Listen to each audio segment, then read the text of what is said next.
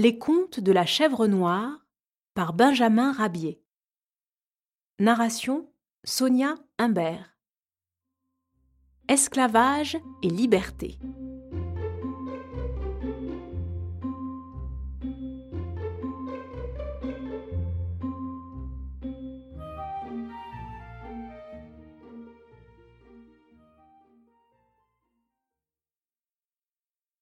Pauvre petit, disait le bœuf avec compassion à un hérisson qui se déplaçait lentement à ses pieds. Comment peux-tu aussi obscurément sans gloire et sans essayer de te rendre utile? Car je ne te vois jamais travailler. Je ne me plains pas de mon sort, monsieur le bœuf, et suis peut-être beaucoup plus heureux que vous. Comment? Tu oses te comparer à moi, vil animalcule?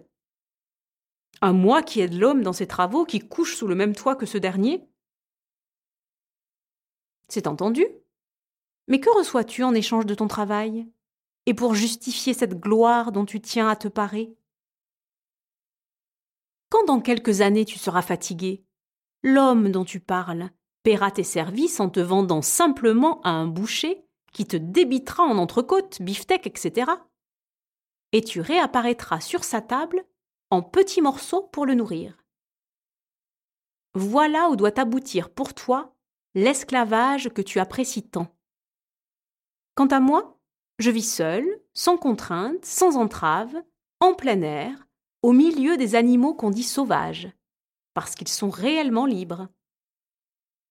Quand je mourrai, ce sera dans mon trou à moi, sur un lit de mousse et d'herbes séchées de la prairie. Je n'aurai certes pas comme toi les honneurs de l'abattoir, ni la gloire de finir dans une marmite. L'esclavage se paie, la liberté ne coûte rien.